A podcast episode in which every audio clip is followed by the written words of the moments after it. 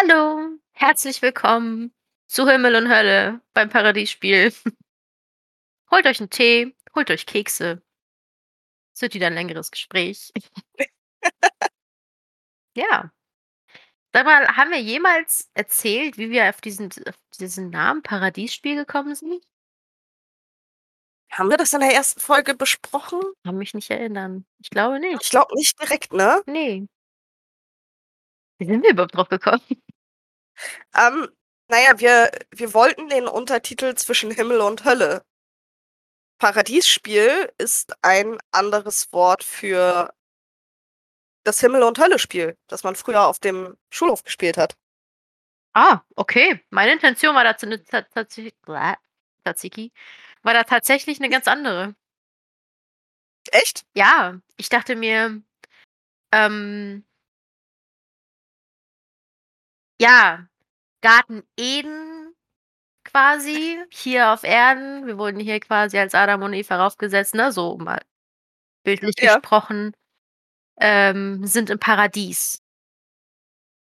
Und zu unserem Paradies gehört es ja auch irgendwie dazu, dieses Himmel und Hölle und diese Gegensätze und diese Dualität, weil wir leben hier ja auf einem Planeten, der uns diese Dualität aufzeigt. Ähm also, es ist quasi das Spiel, was wir hier spielen in unserem eigentlichen Paradies. Um weißt du, was ich meine? Ja, dann hattest du weit mehr Intention als ich, weil gefunden habe ich den Begriff tatsächlich einfach als Synonym für das Himmel und Hölle-Spiel und habe gedacht: „Passt.“ Ja. Weil wir weil wir halt schon darüber gesprochen hatten, über den Untertitel „Zwischen Himmel und Hölle“, weil Engelchen und Teufelchen und so. Genau, das das haben wir, glaube ich, erklärt. Weil wir da ja Genau, darüber hatten wir geredet. Ja. Okay. Ja, interessant zu wissen, dass wir da ganz andere Ansichten hatten. Ah. Nicht Ich schlecht. Ich ich habe da in dem Moment wohl etwas simpler funktioniert als du.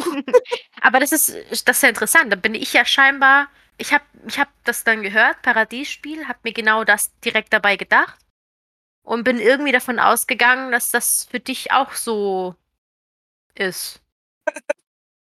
Es war's ja scheinbar überhaupt gar nicht. Also, schon schon faszinierend, wie viel wir dann im Alltag davon ausgehen, dass die andere Person das genauso sieht und genauso macht und handelt wie man selbst.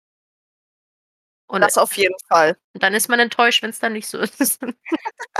Dann ist die Täuschung aufgesch aufgehoben. Also, äh, für die Zukunft, wenn es um Benennungen geht, geht da egal womit ich komme, gehe davon aus, ich habe nicht viel nachgedacht. Ich habe nur gegoogelt. Ja, okay. Und den erstbesten Wortwitz genommen, den ich gefunden habe. Ah, ich finde Wortwitze so gut. Ich liebe sie. Äh, Wortwitze sind wundervoll. Wortwitze sind im Deutschen anstrengend, finde ich. Im Englischen sind sie wundervoll. Ja, im Deutschen kann man sie manchmal gar nicht ernst nehmen. Ich habe letztens, äh, so 'ne Broschüre vo von Kaufland das ist jetzt keine bezahlte Werbung, ähm, gesehen. Äh, da waren halt Heidelbeeren im Angebot. Ja. Und stand: „Für weitere Beerenangebote schauen Sie ins Innere.“ Ja, äh, bei bei so was kannst du dann aber auch irgendwie nur die Augen verdrehen. Ja, eben. Man kann das nicht so ernst nehmen. Aber, weiß nicht, mein Humor fu funktioniert sowieso 90 % der Zeit auf Englisch. Ja, ich muss echt sagen, seitdem ich ähm, seitdem ich mir diese Geschichte von Johnny Depp und Amber Heard, äh, anschaue das ist ja momentan aktuell irgendwie mein Lebensinhalt, weil ich weiß auch nicht. Ich finde es einfach nur super interessant. Nicht, weil's jetzt irgendwie Amber Heard und Johnny Depp sind, aber so allgemein diese Dynamiken, die so in einer Beziehung entstehen et cetera. Da können wir ja gleich noch mal drüber sprechen. Seitdem denke ich auch mittlerweile viel in Englisch. Muss mich dann muss das dann echt manchmal umswitchen.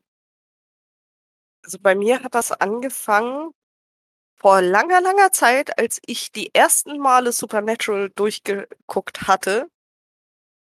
Die ersten Male sagt schon alles.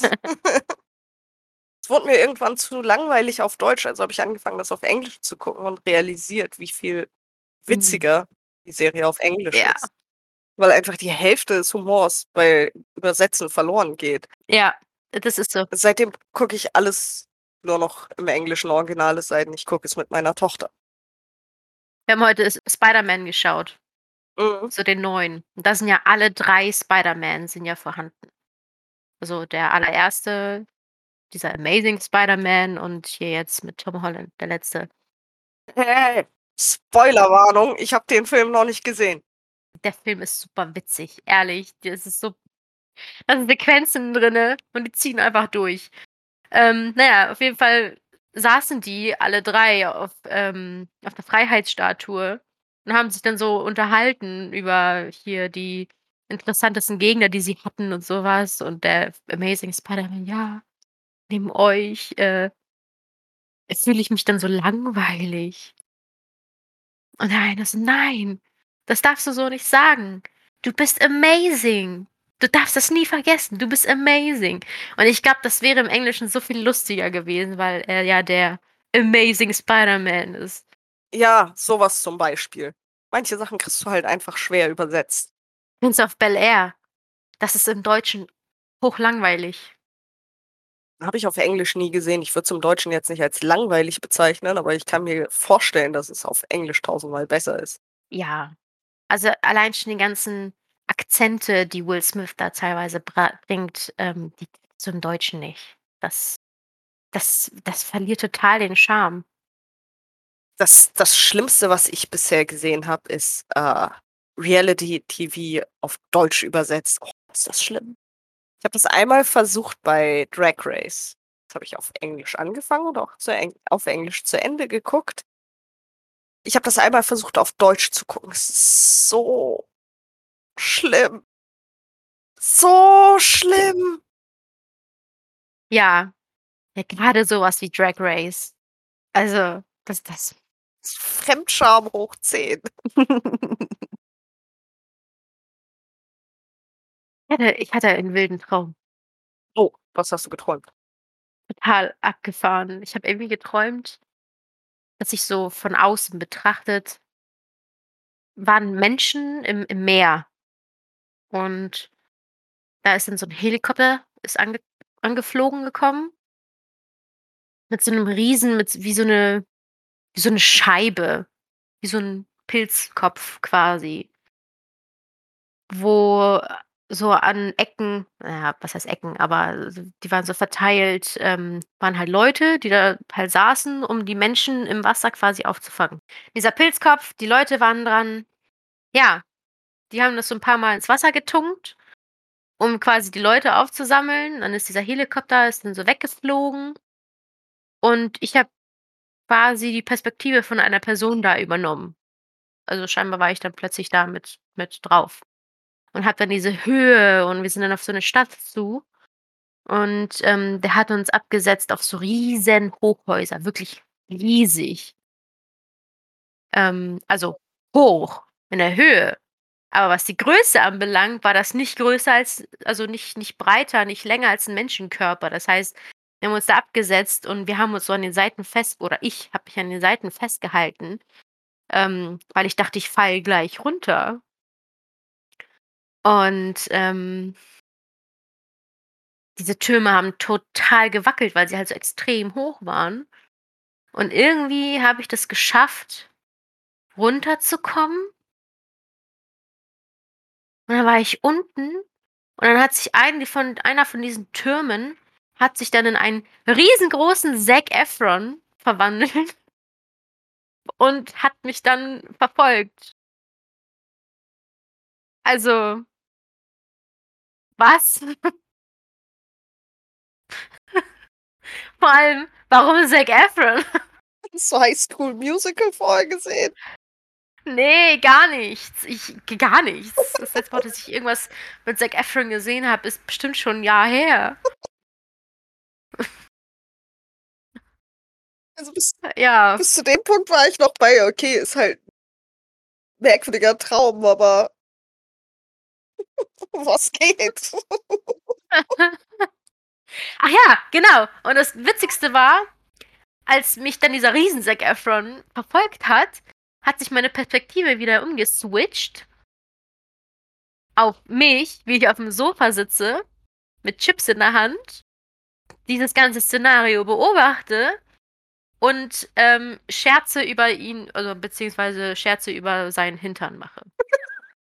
mit Mark. Ja. So, so jetzt zur Traumdeutung. ja. Was hat das Keine bedeuten? Ahnung. Also, normalerweise bin ich ja eigentlich sehr gut in Traumdeutung, aber das, äh das sagt mir gar nix. Ehrlich. Aber du hast wenigstens 'ne Entschuldigung, du bist schwanger, da ist so was normal. Oh, diese Träume während der Schwangerschaft. Als ich schwanger war, habe ich habe ich Ah. das eine Mal geträumt, ich wäre auf Yoshi's Island. Ich wollte gar nicht aufwachen. Geil. Ja, das ist echt faszinierend, was da was da so zustande kommt teilweise. Schwangerschaftsträume sind sind gut. Die sind echt lustig. Ich habe auch vor Kurzem einen Traum gehabt, aber das, äh Interessante war dass Mark in derselben Nacht genau also eben auch von Aliens geträumt hat. Ich habe auch von Aliens geträumt. Und zwar sind die ich ich habe mich quasi im Bett liegen sehen.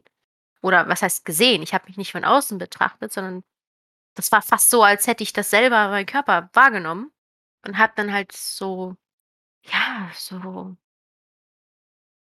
eigenartige Gestalten halt, also so wirklich w wie irgendwelche Art von Aliens mit so mit so ganz komischen langen Fingern, sind dann zu mir gekommen haben mich quasi gescannt in Anführungsstrichen. Also, die haben mich quasi beobachtet und dann haben sie irgendwie so 'nen so 'ne Nadel so 'ne lange Nadel aus ihrem Finger rausgefahren und haben es quasi in mein Ohr gesteckt. Und diese Situation hat mir so viel Angst bereitet, dass ich anfing, wo ich die schon sp gespürt habe oder also, wo ich das halt gemerkt habe oder wo ich wo ich sie gesehen habe. Ähm, dass ich anfing, Michael zu also, den Erzengel Michael zu rufen immer wieder gerufen habe, ähm, dass ich ausschließlich Entitäten der Licht und Liebe in meine Nähe lasse und alles Destruktive sich jetzt von mir abwendet und so was. Also, äh, f fing ich unbewusst fing ich schon an, Sätze zu sprechen und dann ist und dann verblasste das auch. Oh, ich ich habe grad ganz schlimme Akte X-Vibes gekriegt. Ja, aber so im Nachhinein als ich dann also, als dieser Traum dann vorbei war und das passierte immer noch im im Schlaf, witzigerweise. Also, ich habe das echt irgendwie mitgekriegt. Also, jetzt im Nachhinein oder nach dem Traum direkt hatte ich aber plötzlich nicht das Gefühl, dass sie eigentlich was Bedrohliches wollten, wenn das wirklich ne, also da dachte ich mir so: „Hm“ ich hatte vielleicht einfach nur selber irgendwie Angst und Panik, aber eigentlich war das vielleicht gar nix Schlimmes, gar nix Bedrohliches. Also, die haben's nämlich durchgezogen quasi. Also, die hat das das Ding war in meinem Ohr und die haben's auch wieder rausgezogen. Das habe ich gesehen. Und dann war das quasi direkt verschwunden. Ja, das war das war sehr eigenartig. So was hatte ich bisher noch nie gehabt. Also, ich habe von Schattengestalten geträumt et cetera, aber so was so was habe ich noch nie mitgekriegt.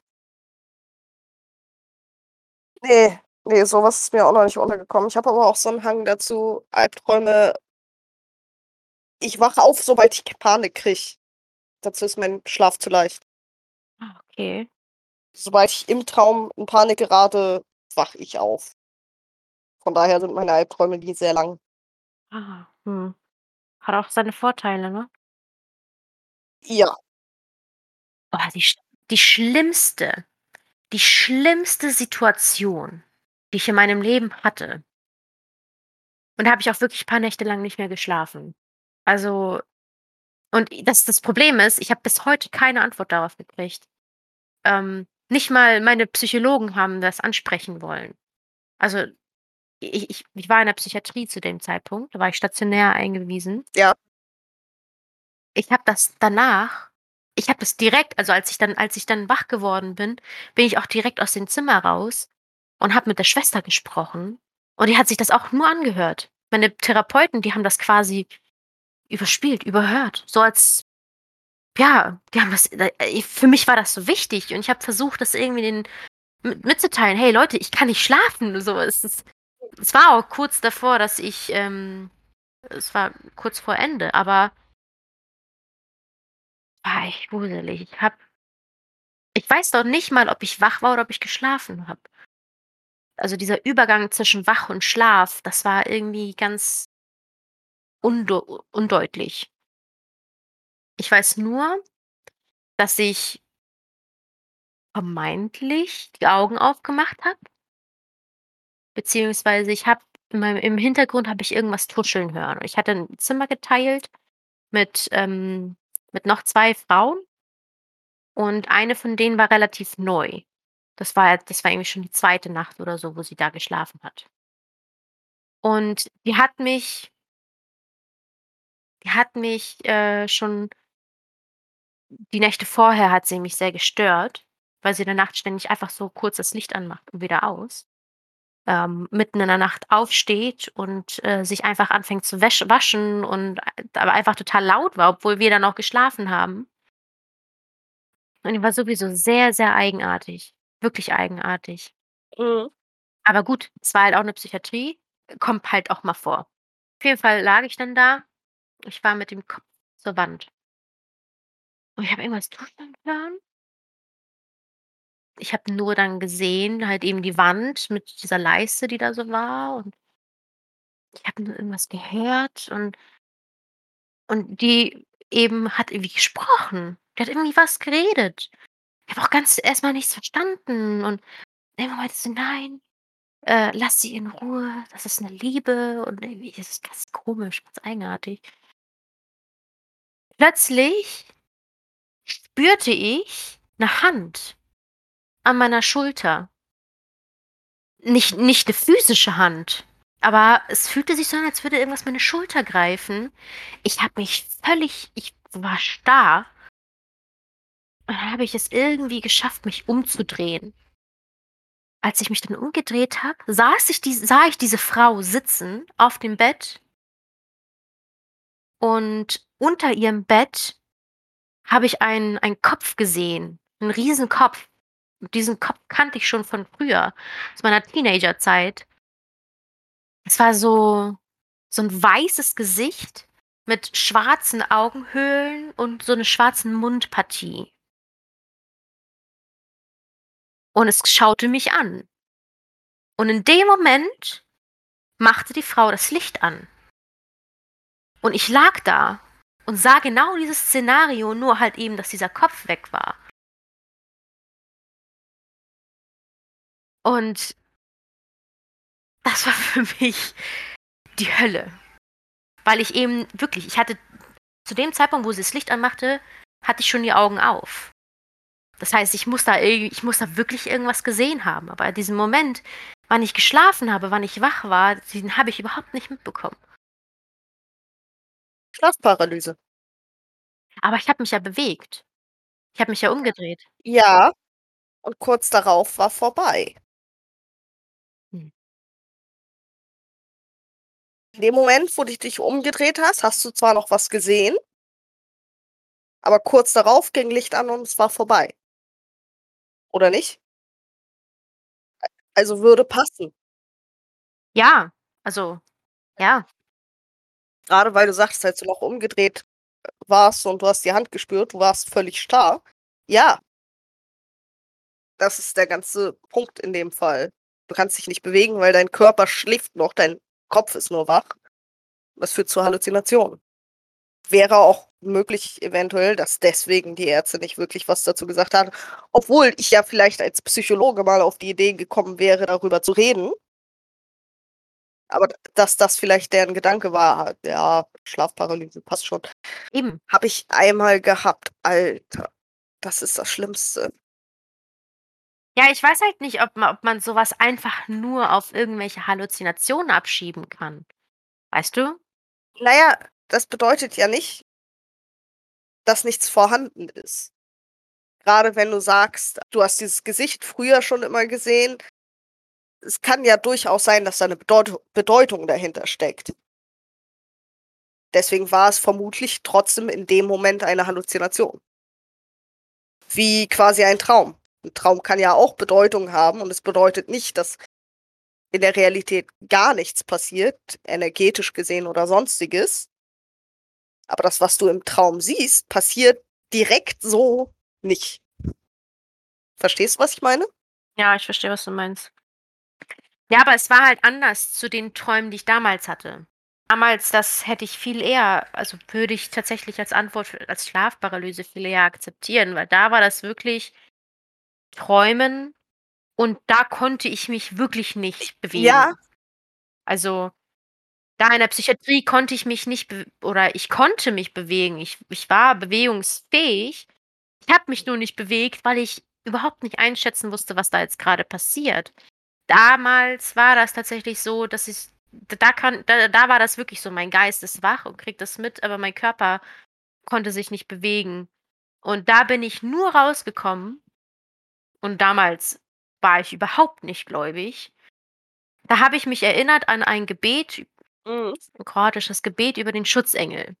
Und den habe ich automatisch irgendwie meinem Kopf wiederholt und seitdem ich das gemacht hatte, kamen diese Träume dann nicht mehr. Und dann halt eben in der Psychiatrie wie gesagt, ich konnte mich bewegen tatsächlich, aber ich habe mich nur nicht bewegt, weil ich das alles nicht einschätzen konnte. Und als ich mich dann umgedreht habe, habe ich dann dieses Szenario gesehen und da machte sie das Licht an. Also, das war ja, das das war echt abgefahren. Das kann ich mir vorstellen. Aber auch wenn's das nicht war, äh, Schlafparalyse einmal gehabt, richtig übel. Weil, ähm Wie war das bei dir? du wachst halt auf aber nicht wirklich. In deinem Kopf bist du wach Ja. du kannst dich nicht wirklich bewegen. Dein Körper kann äh, dein dein Kopf kann dir vorgaukeln, dass du dich bewegst. Es gibt Menschen, die sind der Meinung, die sind ganz bis zum Fenster gelaufen, haben die Gardinen aufgemacht oder Sonstiges. Ist nie passiert. Ähm du kannst dich nicht bewegen und das führt halt dazu, dass du in diesem Zwischending zwischen Wachen und Schlafen bist, führt das zu Halluzinationen. Und das Erste, was bei den meisten Menschen halt passiert, ist, dass sie irgendwelche Gestalten im Zimmer sehen oder Sonstiges. Ich habe bisher nie was gesehen, immer nur gehört und ich habe das inzwischen immer noch, dass ich habe das allerdings nicht mehr beim Aufwachen, ich habe das teilweise beim Einschlafen. Dass ich grade so am Einschlafen bin und dann höre ich irgendjemanden reden im Zimmer, obwohl ich ganz genau weiß, ich bin ganz allein im Raum. Ja, Nadine, aber das hatte ich bei dir auch. Äh, du hattest das im Wohnzimmer. Ja, Das ja. kann ich verstehen. Das kann ich verstehen. In unserem Schlafzimmer ist das ein wenig verstörend, weil wir haben, ähm an der einen Seite im Schlafzimmer 'ne kleine Ausbuchtung. Was da ist, da war mal eine Abstellkammer hinter. Diese Abstellkammer wurde äh, die Tür wurde nicht zugemauert. Im Grunde wurde nur 'ne Rehgipsplatte vorgeklebt und 'n bisschen Putz drüber gemacht. Dahinter ist 'n Raum, der in den Dachboden führt. Ich schwöre, seit wir hier wohnen, warte ich drauf, dass es an dieser Wand einmal klopft.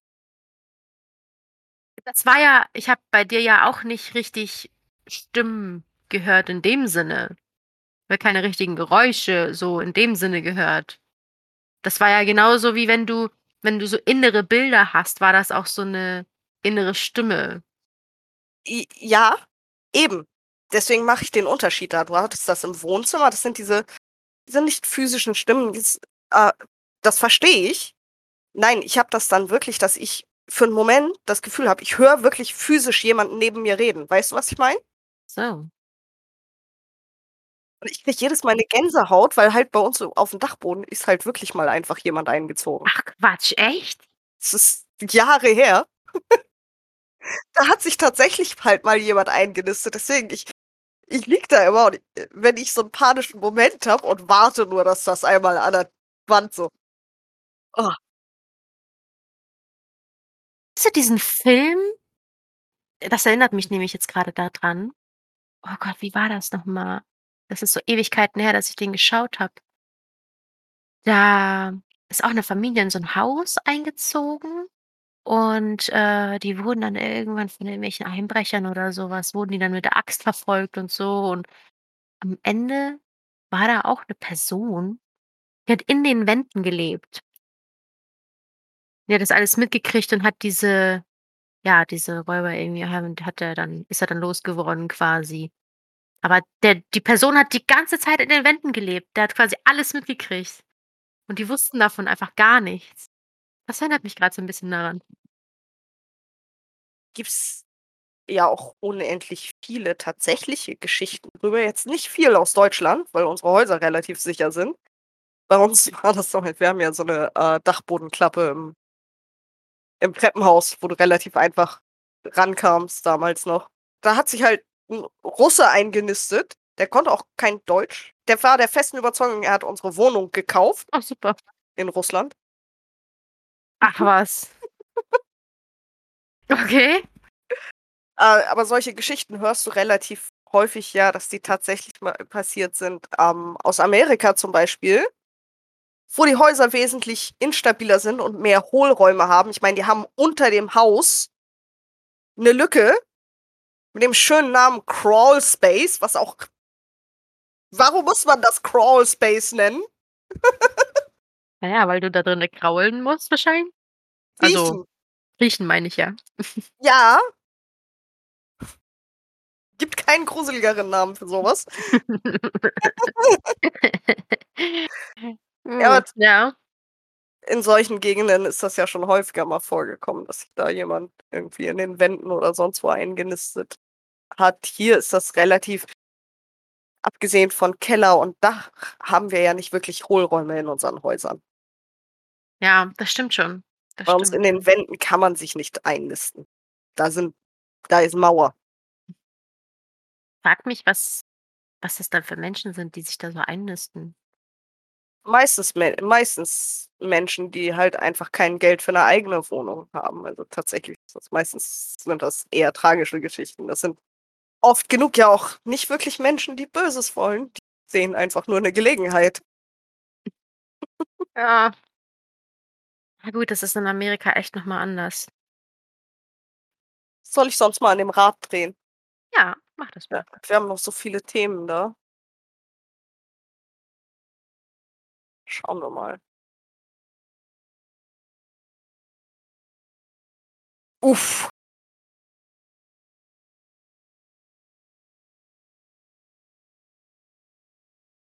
Was hast du gezogen? Nach einigen kurzen Unterbrechungen habe ich mal an unserem Rad gedreht und heraus kam das Thema Lucifer. Ha.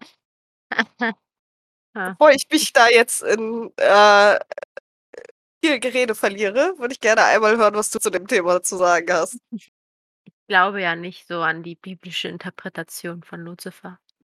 Ich habe meine eigene Interpretation zu Luzifer. Die da wäre? Ich glaube, er soll uns so 'n bisschen Es ist interessant, wie oft wir jetzt durch durch unterbrochen werden. Mhm. Schon faszinierend. Ähm, ja, ich glaube, ähm dass auch er uns ähm, ja, quasi ein ein Dienst der Liebe erweist. Ich denke, er zeigt uns wie soll ich das erklären? Luzifer bedeutet ja der Lichtträger und ich glaube, er zeigt uns auch das Licht in der Dunkelheit, beziehungsweise er spiegelt uns eben all diese dunklen Seiten auf damit wir trotz dieser Dunkelheit immer noch das Licht erkennen. Also trotz schlechter Zeiten, trotz Ego-Spielchen, trotz Gier, Geiz et cetera, dass wir da trotzdem, ja, unser Licht nicht verlieren. Ich weiß nicht, es ist 'n bisschen schwer zu schwer in Worte zu fassen. Ich glaube, ich verstehe, was du meinst. Ich habe das immer 'n bisschen so gesehen, Luzifer war für mich immer der Inbegriff des freien Willens. Und weil ich so 'n bisschen auf Kriegsfuß mit der Kirche stehe, für mich auch ein Mahnbeispiel dafür, dass es den freien Willen bei dem im Christentum nicht gibt. Ich habe, als ich das 1. Mal in meiner Jugend so 'n bisschen zum Spiritualismus und dem ganzen Kram gefunden habe, habe ich tatsächlich lange Zeit mit Luzifer gearbeitet. Bis irgendwann ich den Weg wieder so 'n bisschen verloren habe weil anderes wichtiger wurde, insbesondere, äh, mentale Gesundheit und et cetera. Lange Geschichte. Ich halte nicht viel von dieser dieser Darstellung von dem Teufel als das eine große Böse. Denn was viele halt auch immer vergessen gerne ist, Luzifer war ursprünglich ein Engel und nicht nur irgendeiner. Er war der größte und schönste und mächtigste aller Engel. Und kennst du das, wenn man so viel zu äh, so viel zu sagen hat, dass man nicht weiß, was man sagen soll? Ja, ja, ja, so ungefähr ging es mir auch grade, aber ich habe auch irgendwie so 'n bisschen das Gefühl ja, dass uns so 'n bisschen auch der Mund verboten wird grade. Weißt du, was ich meine? Äh. So als als äh, aus mir würde es hätte es auch viel mehr raussprudeln können, ähm, weil ich mich auch tatsächlich sehr intensiv mit meiner Iden also, mit meinem meiner Meinung zu Luzifer d beschäftigt habe, seitdem ich dich kenne. Aber irgendwie kommt das nicht raus. So, das ja, als würde jemand sagen: „Psst.“ Okay.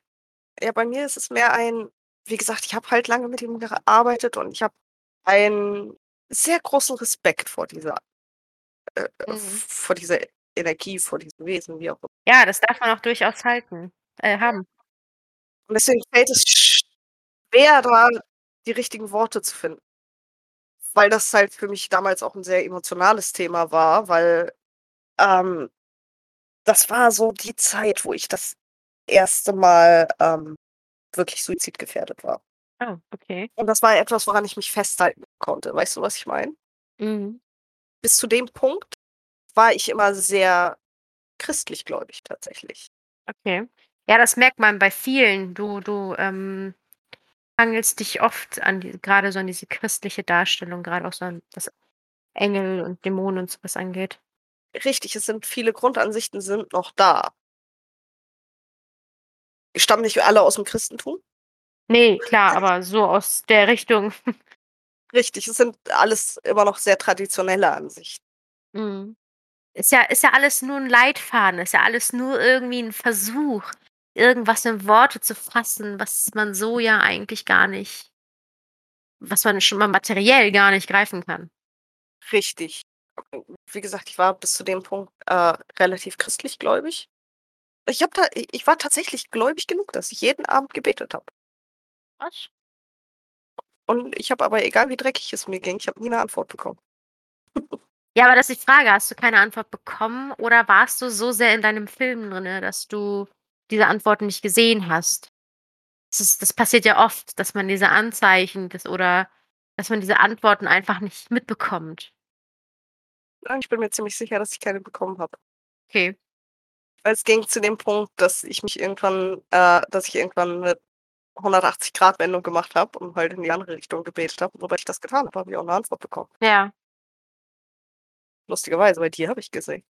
Hm. Ja. Ich meine, man öffnet ja auch gewisse Türen zu gewissen Lebenssituationen eher als andersrum. Also wenn's einem ja, gut, okay. Egal. Aber, äh, die Sache ist die, ich habe immer die eine Sache, um die ich immer gebetet habe, war Schutz. Mhm. Weil ich immer 'n unheimlich ängstlicher Mensch war, insbesondere in meiner Kindheit und Jugend, weil genug passiert, dass ich Schutz brauchte in meinem Kopf. Und das war so das 1. Mal, dass ich mich auch wirklich beschützt gefühlt habe. Ja. Das 1. Mal, dass ich das Gefühl hatte: „Okay, ich bin nicht allein.“ Mhm. es ist jemand bei mir, der auf mich aufpasst et cetera. Ja. Ja, das ist, finde ich, ganz klassisch dieses äh, grade so Menschen, die eben, ja, in dieser spirituellen Szene sind und denken, es ist alles Licht und Liebe. Im allergrößten Kern ist es das auch. Aber man beschützt sich nicht mit wie soll ich das sagen? Es bringt dir nichts, wenn du zum Beispiel in einer Situation bist, wo du einfach regelmäßig misshandelt wirst und du einfach immer nur vergibst und vergibst und vergibst. Es löst es es schützt dich nicht. Das Einzige, was du machst, ist im Endeffekt, ja, irgendwo auch dich selber belügen und es einfach mit dir machen lassen. Ja. Was da hilft, ist 'ne klare Grenze und auch 'ne klare Grenze braucht eine starke Energie, was andere vielleicht als böse ansehen würden. Grade jemand, zum Beispiel 'n narzisstisches, der würde d ne, würde einen gleich, äh, total fertigmachen, was für 'n Egoist man ist oder so was. Oder wie wie wie kann man nur so brutal sein oder so? Mhm. Aber es gibt einfach Situationen, da ist es einfach notwendig. Und da hilft Licht und Liebe einfach nicht. Ja. Vergeben vergeben kann man dann im Nachhinein, wenn diese Situation komplett aufgelöst ist. Richtig. Wenn man wenn man nicht mehr in dieser in in dieser Kampfsituation ist, dann kann man innerlich der Person vergeben für das, was passiert ist. Aber wenn man noch in der Situation steckt, hilft manchmal einfach nur, äh, ja, entweder doch zurückschlagen oder was anderes. Ist grade die Wortwahl, die ich nehmen wollte. Wollte grad sagen, einfacher ausgedrückt, wenn du leidest, brauchst du niemanden, der dir sagt: „Halt die andere Wange hin“, sondern jemanden, der dir sagt: „Schlag zurück.“ Ja, genau. Aber nicht nicht um dieses Spiel weiterzuspielen, sondern um einfach 'ne klare Grenze zu setzen. Ja, um dem Ganzen ein Ende zu setzen, weil alleine schon diese Einstellung: „Ignoriere sie, dann hören sie von selber auf.“ Ja, das funktioniert halt manchmal nicht. Größte Schwachsinn überhaupt. Es gibt Situationen, da hilft das. Klar. Will ich will ich gar nicht bestreiten, weil einige brauchen diese Aufmerksamkeit. Und wenn du ihr die nicht mehr gibst, dann hören sie auf. Aber andere fordern diese Grenzen. Andere fordern diese Reaktion, damit sie selber spüren, ähm, jetzt ist Ende. Jetzt ist Schluss. Andere brauchen eins auf die Fresse, ja. Das ist so. Ja, und das war auch genau der Punkt, wo ich endlich angefangen habe, mich zu wehren und dann wurd's auch besser. In manchen Bereichen meines Lebens nur oberflächlich, aber immerhin oberflächlich. Ja, klar, zumindest zumindest in der Materie dann. Ja. Ja. Deswegen dieses Gut und Böse, das Prinzip gibt es ja eigentlich nicht. Mhm. Ist ja auch eigentlich meiner Meinung nach eigentlich 'n gesellschaftlich, äh, erstelltes Konstrukt. Man kann natürlich für sich selber entscheiden: „So möchte ich leben und so nicht.“ Aber etwas, was für dich, ne, furchtbar schlimm ist, ist für jemanden halt einfach grade die Rettung. Oder ist es was total Tolles? Also, dieses Gut und Schlecht, das ist wirklich 'ne absolut, ja, subjektive Wahrnehmung. Und genauso sehe ich das halt auch im Thema Luzifer. Mhm. Ja, ich sehe das ganz ähnlich. Ja, was du sagtest mit diesen diesen christlichen Grundansichten. Ja, ich äh, ich habe die tatsächlich noch, diese, äh, Grundansicht von wegen Engel aus dem Himmel gefallen und so weiter. Ich weiß gar nicht warum. Keine Ahnung, wahrscheinlich, weil ich einfach früher sehr gläubig war sind diese Ansichten geblieben. Es kann aber auch einfach sein, dass das sind ja auch alles nur in in Anführungsstrichen Metaphern. Das ne, es ist ja auch alles eine Art und Weise, etwas zu beschreiben, wie ich schon vorhin meinte. Und vielleicht stimmt das mit deiner Wahrheit auch überein. Nur hast du vielleicht 'ne andere Perspektive auf diese ganzen Geschichten. Weißt du, was ich meine? Definitiv. Wir wir können wir können ja alle den Mount Everest sehen. Aber von welchem Standort wir diesen Mount Everest sehen, ist ja noch mal 'ne noch mal 'ne ganz andere Geschichte. Welche Spitze, wel welchen Stein man grade vor sich hat von von diesem Mount Everest. Ja. Das ist genau dasselbe. Ja. Ja. Ja, macht Sinn. Hat 'n Moment gedauert bei mir, sorry. Alles gut. Ich ich hatte nämlich grade 'n Einfall. Ich ich ich ich habe eine Lieblingsgeschichte zu Luzifer und ich muss sie dir kurz erzählen. Hau raus. Du lachst dich kaputt. Ich habe die irgendwann mal durch Zufall irgendwo gelesen und ich habe das so gefeiert. Es war irgendwann mal eine Kirche, die hat in Auftrag gegeben beim einem Bildhauer eine Statue von Luzifer. Er hat also eine Statue von Luzifer geschaffen. Die Kirche hat sich die Statue angeguckt und gesagt: „Die können wir nicht aufstellen. Die ist die ist zu heiß, um in der Kirche zu stehen.“ Die Ge die Geschichte geht noch weiter. Die Kirche also zu seinem Bruder gegangen, gesagt: „Okay, mach du uns 'ne Statue.“ Der Bruder also 'ne Statue geschlagen, die noch heißer war.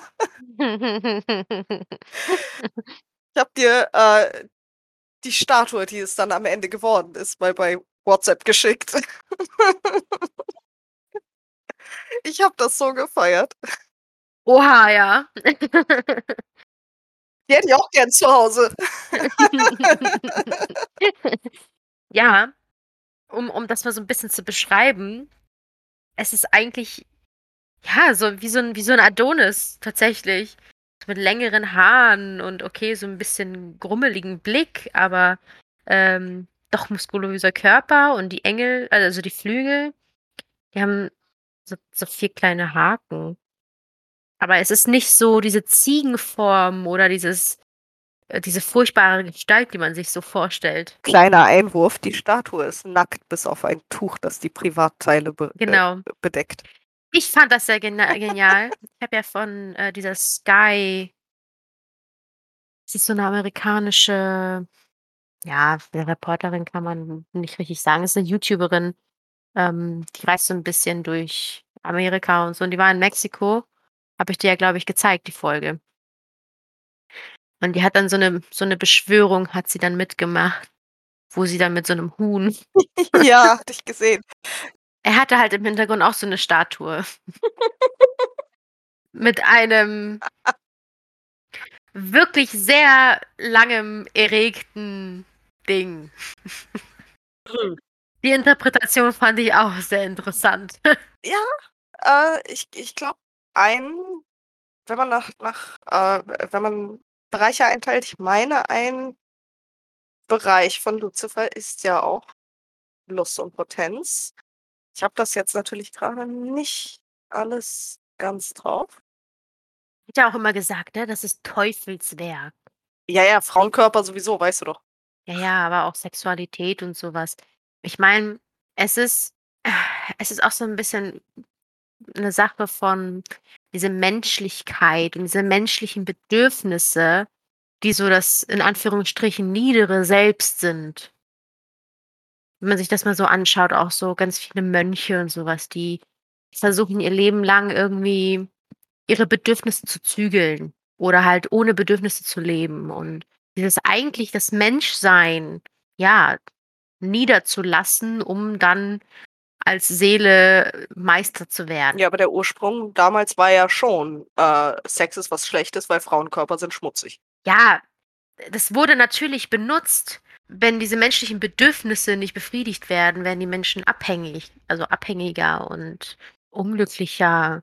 Menschen, die wo wo alle Bedürfnisse, ähm, erfüllt sind in Freiheit, in in Selbstentscheidung, das sind total starke, unabhängige Menschen. Und das wollte die Kirche nicht. Die Kirche wollte kleine, hörige, äh, Diener, die da immer schön Geld lassen und immer schön in der Schuld sind, weil Schuld ist ja auch 'ne total niedrig schwingende Frequenz. Ach so, und Ähm lässt sich vor allem Geld machen. Ja, genau. Ja, ja, ja. Was meinst du, warum Alkohol legal ist, aber so bewusstseinserweiternde Geschichten wie wie Cannabis oder so was nicht? Ja, weißt du, Cannabis öffnet die Sinne, während Alkohol dich wirklich d dumm macht, ganz stumpf ausgesprochen. Es ist nicht gewollt, dass man ja, in seiner hohen Frequenz ist, sondern es ist gewollt, dass man in seiner niedrigen Frequenz ist. Ja. Ne, dieses ständige Kleinhalten, immer immer das Kleinhalten. Das merkt man ja auch so zwischenmenschlich. Sobald jemand anfängt und und wachsen will, kommen alle daher und sagen: „Ja, das schaffst du eh nicht und, ne, und dann musst du aber dies machen und das machen und das wäre ist ja ist ja so anstrengend und bla und bli und das ist überhaupt gar nicht möglich.“ Und, ne, dann fangen die an, dich klein zu halten. Das Kleinhalten merkst du auch sehr schön an der Geschichte von Luzifer beziehungsweise daran, wie die Kirche damit umgeht. Ja, ja, ja. Dieses, ähm, ja, der ist, äh, Verführer, der will euch zum Bösen verführen und so, nur weil sich jemand hinstellt und sagt: „Du weißt, dass du andere Optionen hast als das, was die sagen, oder?“ Ja, ja, genau. Ja, das ist so. So viel zum Thema freier Wille. Das ja, auch dass du, wenn du eigene Bedürfnisse hast und du auf deine eigenen Bedürfnisse achtest, dass du egoistisch bist. Das geht ja nicht. Das kannst du doch nicht tun. Du musst für die anderen leben. Wir sind hier, um um um gegenseitig füreinander da zu sein. Ja, das stimmt. Das Herz ist auch dazu da, um den anderen Organen Blut zu geben. Aber wer durchblutet das Herz denn? Wenn es es nicht selber Ja. tut. Vor allem zuerst das Herz kriegt Blut und dann die anderen Organe. Aber dieses Prinzip, das will die Kirche natürlich Ja. nicht. Ich hatte da auch gerade 'n Gedanken, äh, der 'n bisschen besser erklärt, was ich vorhin meinte. Na? Nicht, dass am Ende nämlich jemand denkt, ich habe 'n Problem mit Gott. Das habe ich tatsächlich nicht. Gott hat uns 'n freien Willen gegeben. Die Kirche hat ihn uns wieder weggenommen. Ja. Die predigen immer freier Wille und dies und jenes. Du tust das, was wir sagen, oder du kommst in die Hölle, ist kein freier Wille, das ist Erpressung. Genau, und das hat mit bedingungsloser Liebe nix zu tun. Nein. Das das ist ein Grund, warum ich so 'n Problem mit der Kirche habe. Ja, und die Kirche ich meine, wir reden jetzt natürlich die ganze Zeit von der Kirche, weil wir sehr christlich geprägt sind und da unsere Erfahrung gemacht haben. Ich ich ich habe auch, äh, literally 0 Ahnung von anderen Religionen. Ja, ich schon so 'n bisschen, aber das ist dieses grundsätzliche Prinzip grade so in im im Judentum, Islam und Christentum, das ist ja alles so aus einem Stamm quasi. Es ist es es zieht sich schon sehr da durch. Ja. Ich weiß da geschichtlich einiges, glaubenstechnisch keine Ahnung. Ja, es ist es wiederholt sich halt grade so in den 3 Bereichen sehr viel. Diese Fallen gibt's überall. Diese Fallen gibt's auch in der spirituellen Szene. Auch da gibt es echt Dinge, wo du wo du dann teilweise echt dich fühlst wie in 'ner Sekte. Das ist das ist alles so in diesem in diesem spirituellen, Ja. göttlichen Mantel gehüllt, aber ja, im Endeffekt ist es einfach nur trotzdem dieses Selbst-Einsperren oder Selbst-Eingrenzen. Und hey, es gibt viele, die das brauchen und es gibt aber auch viele, die total hochgläubig sind und genau das brauchen. Und das ist auch okay. So sollen sie si sollen sie sich da drinnen ausleben, sollen sie da drinnen aufgehen. Meine Tante zum Beispiel, die ist voll in diesem Christentum drinne, total extrem tatsächlich, aber die blüht da völlig auf. Und die ist davon total beseelt. Okay, wenn das ihre Art und Weise ist. Weil ich persönlich halte halt von diesen diesen extremen Eingrenzungen und, ähm, du hast nach meinen Regeln zu leben, halte ich halt einfach nichts. Auf eben grade aufgrund von des von dem freien Willen. Ja. Es es kann auch tatsächlich der freie Wille sein, sich von solchen Sachen eingrenzen zu lassen. Ne, wenn ich sage: „Ja, aber mein Wille sind diese Grenzen.“ Okay, muss man auch akzeptieren. Immerhin brauchen Menschen auch irgendwo 'ne Orientierung. Das ist tatsächlich 'n Teil des Menschseins. Die Seele ist grenzenlos, aber das Menschsein braucht Grenzen. Ja, aber es braucht auch nicht Regeln für alles. Das ist mir halt in der so in der Spiritualität auch aufgefallen. Es gibt unheimlich viele Leute, die oh, die die so auf Regeln bestehen. Gan ganz schlimm ist mir das Mhm. aufgefallen, wie ich noch für, äh, Kundschaft Karten gelegt habe.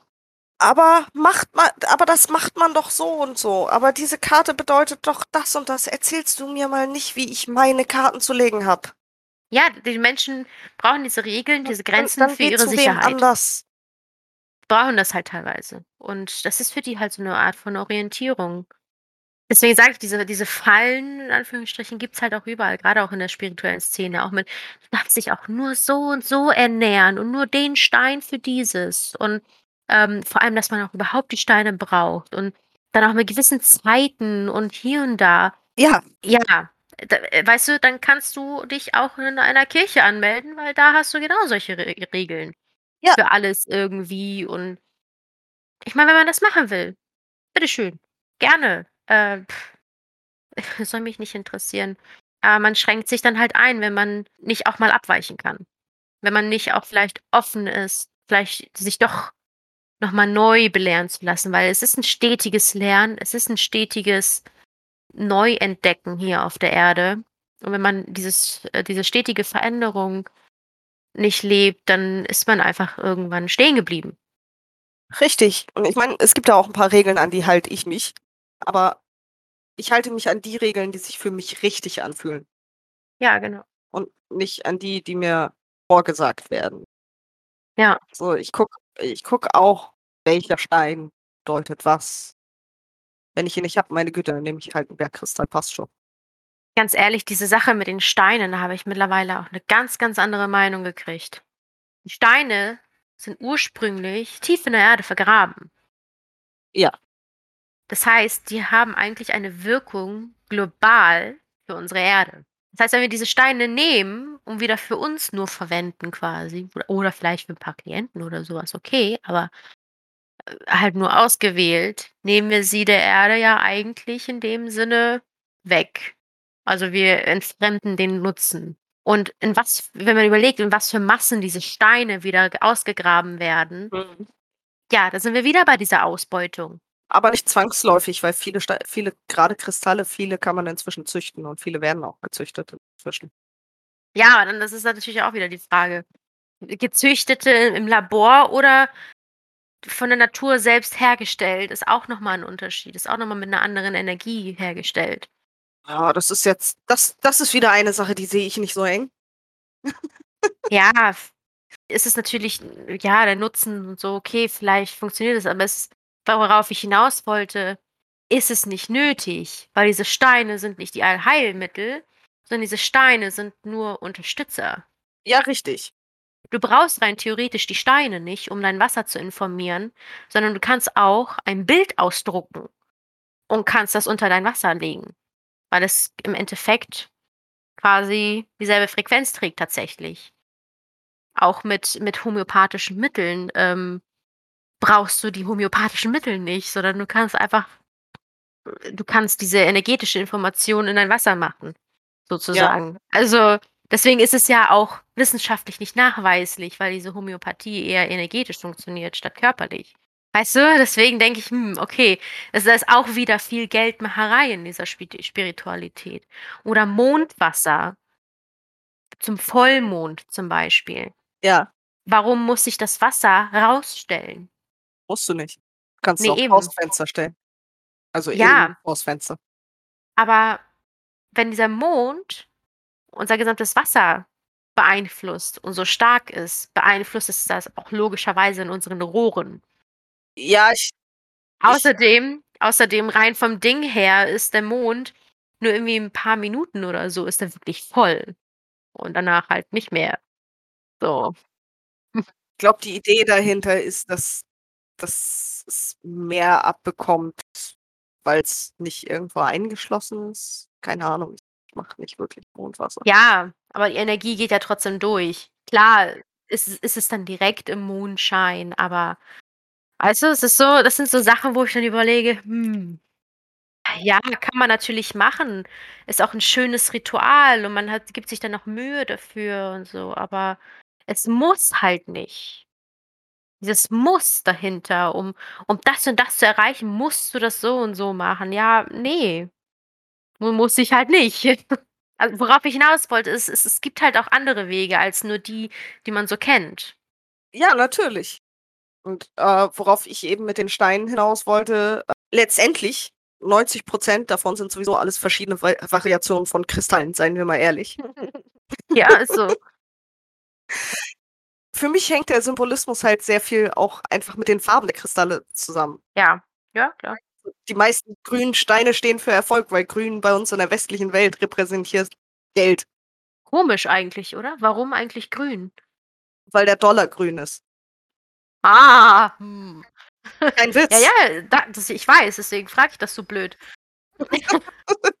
Nur um noch mal um noch mal klarzumachen, was denn da für 'ne Energie noch mal hintersteckt in unserer westlichen Welt. Ja, äh, ich glaube wenn du weiter nach Osten gehst, glaube ich, wäre es eher Gold. Hier natürlich auch Gold steht auch für Erfolg und, äh, Geld und den ganzen Quark, aber kriege mal Gold irgendwo her. In Reihenform. Sondern für für mich hängt das halt sehr mit den Farben zusammen. Ich bin da halt sehr, äh, farblich bedacht und dann gibt's noch Sit so Situationen wie ich meine, die meisten Edelsteine bei mir stehen halt einfach auf meinem Altar rum als Symbolsteine. Und das war's. Mehr machen die Die nicht. sehen ja auch hübsch aus. So, und und und geistig, äh, werden sie definitiv ihrs erfüllen.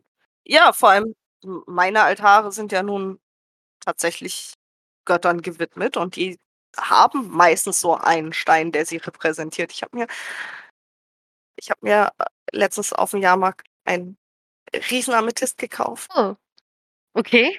Für mein Dionysos-Altar. Cool. Ich habe mich Keks gefreut. Ja, richtig schön dunkel-lila. Oh, cool. Mhm. Der steht jetzt auf meinem Altar. Ich werde auch, ähm, wenn wir zu diesem Wikinger-Festival fahren, da werde ich jetzt auch schon, ähm, einiges an Geld zur Seite legen. Mhm. Werde mir da auch auf jeden Fall, ähm, noch mal 'n Runenset kaufen und die haben ja auch ganz viele Steine, viele Kristalle und auch total viele Amulette und alles auch so handgemacht. Ja. Die haben auch auch Räucherwerk und so. Also, die haben echt richtig, richtig coole Dinge. Brauche neue Opium-Räucherstäbchen. Mal wieder in die Stadt. Ja, also, ich weiß nicht, Räucherstäbchen hatten die jetzt nicht so viele wie richtiges Räucherwerk. Ja, klar. Ich hatte nur grade nebenbei diesen Gedanken. Ach so, okay. Das das war nur so random auf warte, wo wir grad bei Räucherwerk sind. Ich habe letztens meine Opium-Räucherstäbchen leer weil ich habe Ah. ich habe den Geruch so gerne in der Wohnung. Hätte ich ja gar nicht gedacht bei dem, wenn du wo du sagst, du brauchst neue Opium-Räucherstäbchen. Die riechen halt gut. Die riechen echt gut. Mhm. Das muss ich auch echt sagen. So. Ich würde sagen, dann machen wir für heute Schluss an dieser Stelle. Ein schönes Wochenende euch, die ihr nicht arbeiten müsst. Oder eine schöne Woche oder was auch immer. Ich wünsche euch, äh, eine wunderschöne Zeit, je nachdem, wann ihr euch das anhört. Bis zum nächsten Mal. Bis zum nächsten Mal.